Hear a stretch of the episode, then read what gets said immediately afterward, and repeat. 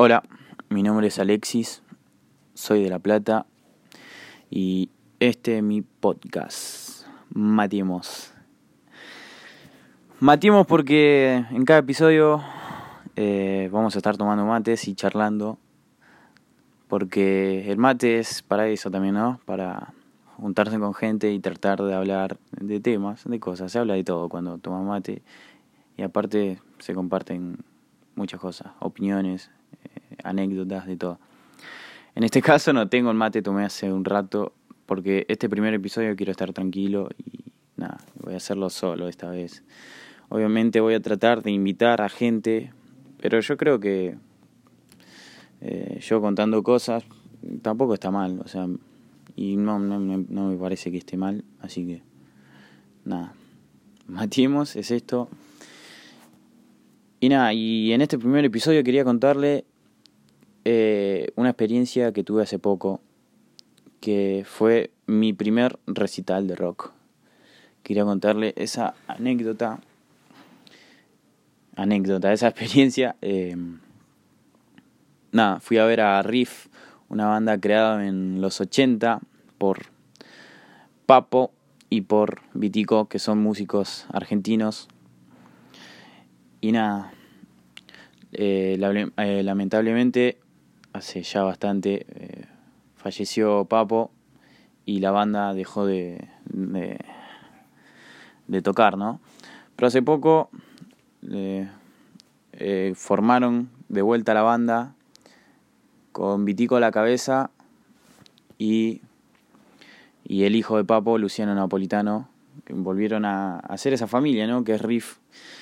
Y nada, fui y estaban ellos dos, claro, y estaba el hijo de Vitico, estaba Huff, que es Juan Antonio Ferreira, otro músico argentino, y Moro en la batería, que es el hijo de Moro, si mal no, entendí, era el hijo de Moro, lo conocí hace poco también. Y nada, eh, fui al, al, teatro, lo hicieron en el Teatro Ópera en La Plata, y fui a ver, y cuando llegué, gente típica de rock, digamos, gente con mayor, obviamente, porque al ser una banda vieja, eh, eh, fueron gente de, esa época, ¿no? Y veía gente con campera de cuero, zapatillas de borcego, jean de, de cuero, pero nada. Llegué, hice la fila eh, tenía que estar a las, a, a las 8 en, en, la puerta. Llegué bien, a las 8 ya estaba haciendo fila. Entramos 8 y 10, 8 y 5. Y nada, estábamos ahí, había para tomar, había para comer. Y arrancó a las 10 y cuarto. O sea, a las 8 y ponele 8 y 20 ya estaba adentro y arrancó a las 10 y cuarto, 10 y 10, por ahí. Tardísimo, esperé mucho. Eh, y nada, tuve que esperar mucho eso. Creo que fue lo, lo único malo que fue del recital, esperar todo ese tiempo, porque después lo demás, no, no me quejo de nada. Fue lo que yo pagué la entrada, valió la pena, era lo que valía. Y nada, fue una experiencia muy buena. Bueno, llegué, estuve ahí, documenté, quise documentar grabando para que después quedármelo yo y mirarlo y, hace poco también lo, lo, miré ayer y nada, eh, me pareció muy lindo, siento como si estuviera ahí, eh, fue como revivirlo de vuelta cuando miraba los videos que grabé con el teléfono. Y nada, gente muy copada, muy alocada también, del público. La banda tocó espectacular. La, la cagada que yo me puse al lado de un. Fui adelante de todo tirando más para la derecha del, de, donde, de donde vos ves el, el ¿cómo es esto? El, donde tocan los músicos arriba en el escenario, no me salía la palabra, eh, y tenía un parlante de, a tu derecha y enorme el parlante me reventó la oreja, que es sordo de la oreja derecha, de la izquierda bastante bien, pero de la oreja derecha, sordísimo que men cuando salí de ahí no podía hablar, estaba fónico, canté todos los temas. Es una banda que me gusta mucho. Que empecé a escuchar este año, tipo en enero. No, antes, el año pasado, en, diciembre, digamos. Y empecé a escucharlo y me gustó mucho. Es como un, rock pesado, mezclado con New Wave, rock punk, no sé, algo así. Pero no, muy bueno. Nada, eso, que quedé sordo. La banda tocó espectacular. Y em, en el tema, cuando estaban saltando, no, lo primero estaba ahí. Y en el tercer tema llega alguien de atrás y me agarra el brazo. Yo pensando que este me quiere sacar el lugar. No, salí, salí. Me doy vuelta. Y era un señor en silla de ruedas, era un, discapacitado. Y le tuve que dar el lugar. Entonces yo me, me, fui como al lado de él, lo dejé en el lugar que yo estaba a él para que viera. Y yo me moví como más a la derecha. Igual no tenía ningún problema. Yo podía, seguía viendo la, la banda y seguía grabando bien. Puedes grabar cómodo en algunas, en algunas canciones. Y en una de esas empiezan a saltar y se me viene la gente que salta encima mío. Y yo pongo el brazo y como que no hago suficiente fuerza y me empujan y caigo encima del, del señor en silla de rueda y viene el que lo estaba cuidando, un chabón de dos metros, un ropero era, y agarra así, me saca, me saca de encima del chabón y, y después como normal, eh, sigamos saltando, cantando.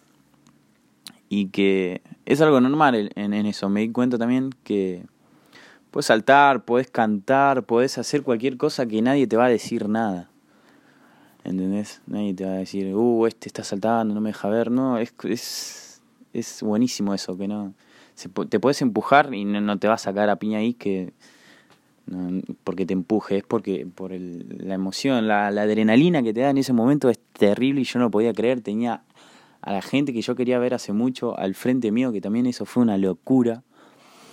Y la rompieron también, eh, fue un tremendo. Hora y media de, de recital todo eso, lo que esperé verdaderamente valió la pena.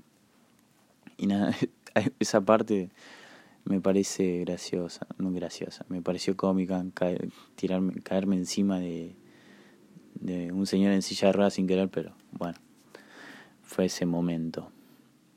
Terminado el recital, la pasamos bomba, pum, quise esperar a que salgan los músicos para sacarme una foto o saludarlos, aunque sea. Y por allá miro estaba como medio lejos yo de donde salían los músicos y vi que se acercó una pareja y el de seguridad movía la cabeza diciendo no, acá no, no pasa nadie y no, no pasa nadie, no se queda nadie. Vi que la pareja se dio vuelta y se fue y lo sé, y yo atrás de ellos siguiéndolo dije, oh, la puta madre. Eh, tipo que ya, yo ya cuando lo vi a ellos dije, no, listo, olvídate, no lo veo. Ah, no veo a ningún músico. Y me fui. Pero nada, la verdad una experiencia muy linda, bastante buena. Lo había comprado por comprar porque dije, no, esto es riff, quiero ver la banda y después como en la semana me venía, ah, va a estar bueno, tengo miedo a arrepentirme, que esto y lo otro. Y fui con, al principio es el típico miedo, viste, de experimentar algo nuevo, ese miedo. Y nada, eh, pasé ese miedo, pero al principio después la pasé muy bien y valió la pena, valió la pena ir y estar ahí, fue buenísimo. Nada, hoy es domingo 26, ayer fue 25 de mayo, feriado en Argentina, eh, la Revolución de Mayo en Argentina, en 1810, que es lo que sé. Básicamente el ocro acá en Argentina. Y hubo mucha gente que se quejó porque al ser feriado la gente no, no trabaja los feriados algunas personas en algunos ámbitos laborales, pero em, no, no trabajan, normalmente nadie trabaja en feriado. Cayó un fin de semana, o sea, ayer sábado cayó, y la gente como se estaba quejando. Y qué sé yo, está bien. o sea, no está, está bien que... Bueno, no, sé si está bien o si está mal. Eh, pero, eh, ¿para qué te quejas? Eh, ya fue. Igual el año, el año, perdón, el, año pasado también hubo muchos feriados que fueron fines de semana y la gente se quejaba mucho. Pero nada. Y 25 de mayo fue una revolución, la primera junta. No, la verdad soy muy burro en ese aspecto en los feriados, pero bueno. Nada, quería comentarle eso. Em, también estuve pensando la otra vez que, que hay días para todo. Que en parte me parece bueno y en parte no. Primero, en parte que me parece bueno porque hay días que se pueden, se reconoce cosas importantes. Por ejemplo, está el día de la raza que ahora se dice diversidades culturales, también el día de la madre, el día del padre, el día de, los veteranos de Malvinas, todo eso. Pero hay veces que inventan días tan estúpidos, tan estúpidos, que vi en internet, obvio. o sea, ¿para qué inventaron este día? Decís. Por ejemplo, la otra vez vi un, el día del, qué sé yo, de los mejores amigos, el día de, de mi pie, el día del pie derecho, el día del, del perro chihuahua, el día de, de cualquier banana van a ser un día. El día de la madera, el día de, de la de, de la, el día de la, qué sé yo, del pasto, de cualquier cosa, idea, eso me parece muy estúpido como muy rebuscado, pero bueno. Bueno, también quería comentarles que soy platense y nada, es una ciudad que me encanta. Desde el principio me encantó. Y lo bueno de vivir acá es que, nada, hay muchas plazas. Eso, eso es muy bueno. Hay muchas plazas en donde te puedes fumar un porro, no te van a decir nada. Público, hay nenes. Bueno, hoy te podía fumar porro, pero también hay nenes, pero no, no hay gente zarpada. Va, yo no vi nunca, qué sé yo, que están los nenes ahí jugando en los juegos ahí de las típicas plazas que hay acá. Eh, y ahí al lado un chabón fumando porro, ¿no? Pero, o sea, eh, la, la plaza te da esa libertad, pero si sos consciente no lo vas a hacer. Eso, de fumar un porro delante de los nenes. Pero nada, es un, es, es un lugar público que en donde puedes tomar mates, puedes pasarla bien. Eso es bueno de la eh, me gusta mucho de La Plata. Suelo suelo de soy de salir, perdón, estoy medio tarado. Eh, soy de salir mucho a plazas a tomar mates, a pasar un rato.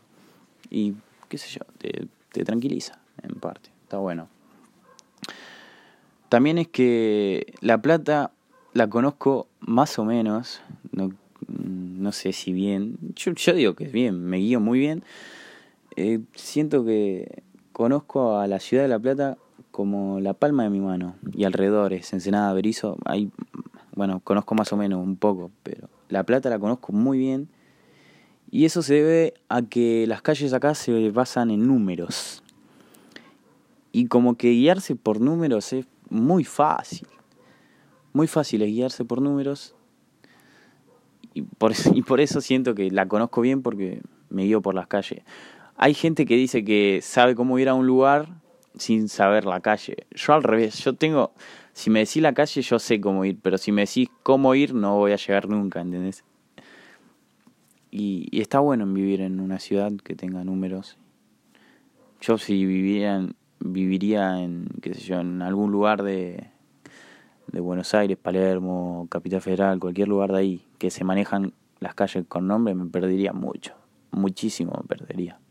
Hay gente que vive ahí, vivió ahí toda su vida y se pierde todavía. Pero, o sea, se pierde cuando van a calles muy alejadas. Ponele, qué sé yo, si viven en un departamento y conoce las calles de su alrededor, está bien, eso sí, te aprendes.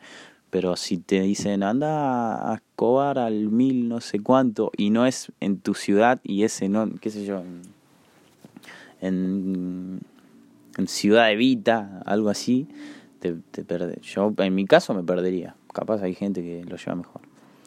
Pero nada, eso. Y es muy fácil también, guiarse por números, muy fácil, muy fácil.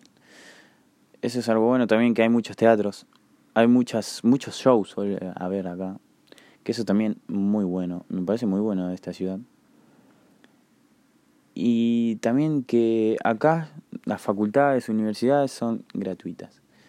Esto me lo vienen hablando mi tengo profesores yo, estoy en mi último año de secundario y tengo muchos profesores que me dicen que, que también trabajan ahí dando clases en la facultad, que hay mucha gente extranjera de Brasil, de todo, de todos los lugares de, de Latinoamérica que vienen a estudiar acá y porque les conviene. Les conviene porque al ser gratis no, no tenés que estar pendiente de pagar una carrera universitaria y, qué sé yo, y pagarte un alquiler. Pone, viene un brasilero, en vez de preocuparse por esas dos cosas, se preocupa nomás por el alquiler y de estudiar no se tiene que preocupar porque es gratis.